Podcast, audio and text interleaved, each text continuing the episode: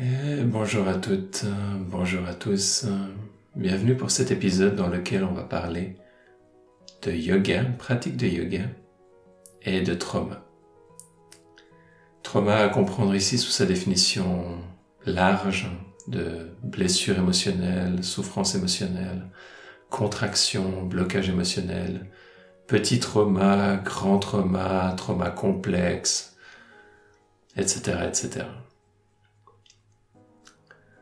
C'est un sujet qui me tient à cœur et que j'ai pas entendu personnellement. Je suis pas tombé dessus à beaucoup d'endroits. Peut-être que déjà des gens en ont parlé, mais je suis, suis juste pas tombé dessus moi. J'ai été dans une école où j'ai été très investi, où la compréhension des traumas était quasi inexistante. Et ça pose quelques problèmes en pratique et ça a fait développer une attitude autour des pratiques de yoga qui est à mon avis aujourd'hui contre-productive, même si ça peut être le chemin de certaines personnes. Pour moi aujourd'hui, ça ne correspond plus à ma vision des choses, de ce que j'ai envie de pratiquer moi et de ce que j'ai envie de, transmettre. Et donc je souhaitais en parler aujourd'hui et je serais intéressé à vos, à vos retours.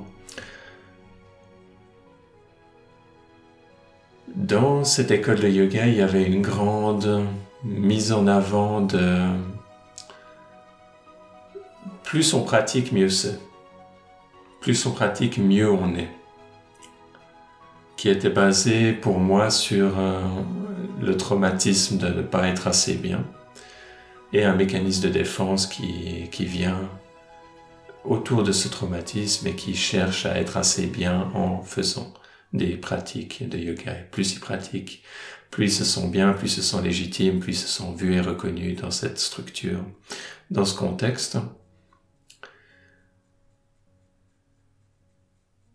Et oui, ça peut nous amener vers explorer des euh, parties profondes de nous, mais ça ne nous fait pas comprendre pourquoi on a une résistance à certaines pratiques et une forme de culpabilisation là autour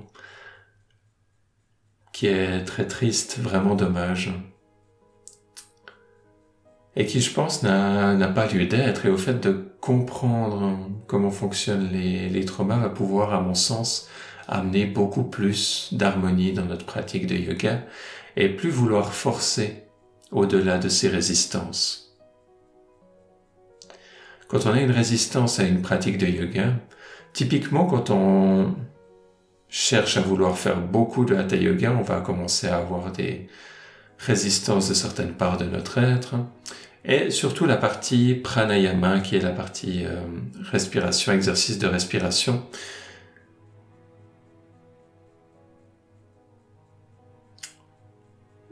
Personnellement, j'ai eu beaucoup, beaucoup de résistance à ces exercices de pranayama. Et les seules fois où, j'ai, quand j'en ai parlé à mes, à mes profs, c'était, c'était genre, ah ouais, c'est, déjà pas beaucoup euh, ce que tu fais. Donc il y avait déjà une notion où je me sentais pas assez bien en entendant ça. Et, et en plus, euh, et en plus il y a, et en plus tu as de la, tu as déjà de, la résistance euh, à ce niveau-là. Et les seuls conseils qui n'étaient pas forcément des mauvais conseils, mais qui étaient définitivement incomplets, c'était de me concentrer plus sur les aspects positifs euh, de la pratique, qui, pour moi ont amené à une forme de déni de mes, résistances et essayer de, pousser à travers avec ce mécanisme de défense qui, qui cherche à être déterminé et à pouvoir euh, juste pousser à travers les résistances. Ça ne m'a pas permis de comprendre l'origine de ces traumatismes liés à la respiration, qui pour moi viennent de traumatismes euh, liés à des problèmes euh, pulmonaires que j'ai depuis mon, depuis mon enfance. Et ça ne m'a pas amené de compréhension et de respect pour la sensibilité de ses parts qui auraient ensuite pu être prises en compte et accompagnées dans ce processus de respiration. Et je me suis vraiment rendu compte l'autre jour, euh, parce que j'ai eu ce même problème, cette même difficulté avec la course à pied. J'ai toujours adoré courir, mais j'ai toujours eu de la peine à trouver mon rythme. Et j'avais cette, ce même mécanisme de défense qui avait tendance à trop forcer à ne pas écouter que le rythme de mon corps qui avait besoin d'aller plus lentement. Et c'est vraiment une, une question d'harmonie, d'écoute et de rythme qui est, qui est en jeu à ce niveau-là. Et de, et pour moi, alors que je courais, j'ai eu cette, euh, cette réalisation que je me suis toujours forcé à courir ou à faire ces exercices de pranayama trop par rapport à mon, au rythme de mon corps et que j'avais besoin d'apprendre à être à l'écoute du rythme de mon corps pour pouvoir ensuite trouver une harmonie, que ce soit dans les pratiques sportives ou dans les pratiques de yoga et de pranayama.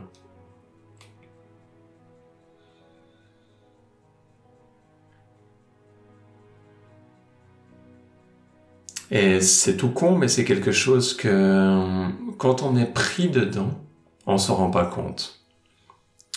Et que c'est certaines de ces parts qui n'écoutent pas ces, ces, parts sensibles et la sensibilité de les besoins du corps euh, sont valorisés dans certains enseignements. Et ça, c'est vraiment dommage parce que ça crée une difficulté à être à l'écoute de soi qui grandit et qui est renforcée dans certaines atmosphères de certains, certaines écoles. Et ça me rend triste et en même temps aujourd'hui je suis très heureux de pouvoir arriver à ce genre de compréhension. J'espère que ce sont des choses qui, qui vous sont aussi utiles parce que c'est pas seulement dans le contexte du sport ou du yoga qu'on a cette, euh, cette difficulté à être à l'écoute de son rythme. Beaucoup dans les milieux professionnels, il y a très peu d'écoute du, du rythme des personnes, même si c'est pas toujours le cas, il y a des exceptions et elles méritent d'être valorisées. On a des parts sensibles à l'intérieur de nous et on est dans une culture où on a peu de respect pour ces parts sensibles et on a tendance à développer des mécanismes de défense, des, des protecteurs dans notre système qui gèrent notre vie de telle manière à vouloir correspondre à un certain standard de la société, mais ce standard ne respecte pas notre sensibilité spécifique. Et donc du coup, si on arrive à respecter ce standard, ben, on s'éloigne de nos parts sensibles, mais des fois, l'impact qu'ont les parts, sensibles sur notre santé, sur notre, sur notre euh, niveau d'énergie, peut être tellement, tellement fort que ça va complètement nous casser. Et on peut arriver dans des situations de burn-out, ou des situations où on est complètement insatisfait dans sa vie, et après, c'est tout un chemin de se reconstruire à travers cette nouvelle compréhension. Et j'ai aussi envie de mettre ça en avant dans le contexte de la spiritualité, parce que c'est des discussions qu'on a de, de, plus en plus là dehors. Mais dans le contexte de la méditation et du yoga, c'est pas quelque chose qui est très souvent mis en avant non plus. Et c'est important que ce soit le cas de plus en plus. Et je sais qu'il y a des personnes qui le font et qui le font très bien. Mais il y a encore du chemin à faire de manière collective là autour. Et donc que ce soit dans sa pratique de yoga ou de manière plus générale dans sa vie, j'ai choisi le thème du yoga pour commencer cette discussion, mais c'est vraiment quelque chose de très très général. Écouter les besoins de son corps et être à l'écoute de son rythme et être à l'écoute de ce retour émotionnel et ces si on fait des exercices de respiration et qu'on sent qu'on a des résistances ou des maux de tête, de comprendre que ça vient de quelque chose qui doit être pris en compte. Ça doit être pris en compte, ça ne veut pas dire qu'on va forcément complètement arrêter quand ça vient. C'est une décision qu'on doit prendre à ce moment-là. Par exemple, ça peut être de ralentir le rythme qui est suffisant.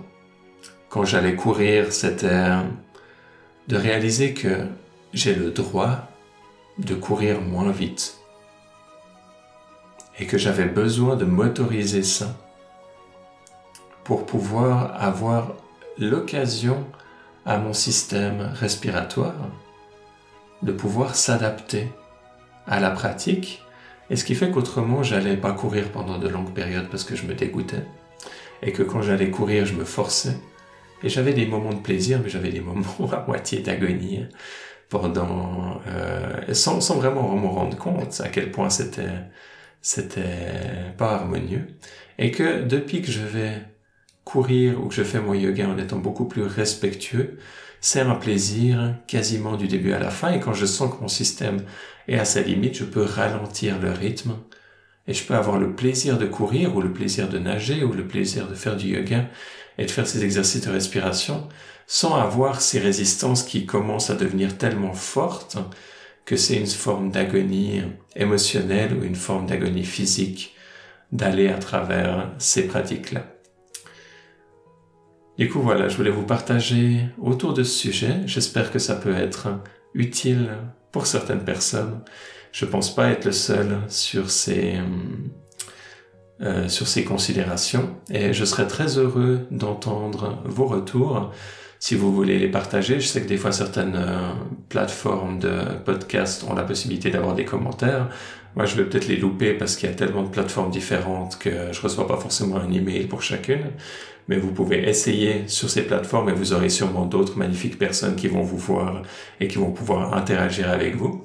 Ou vous pouvez m'écrire par email et le plus simple c'est d'aller sur le site euh, simonquentin.ch et il y a une rubrique contact et cette rubrique m'envoie directement un email et comme ça on peut ensuite avoir un échange si c'est quelque chose qui vous parle, bien sûr. Dans tous les cas, merci pour votre magnifique écoute et moi je vous dis à tout bientôt pour la suite. Bye bye.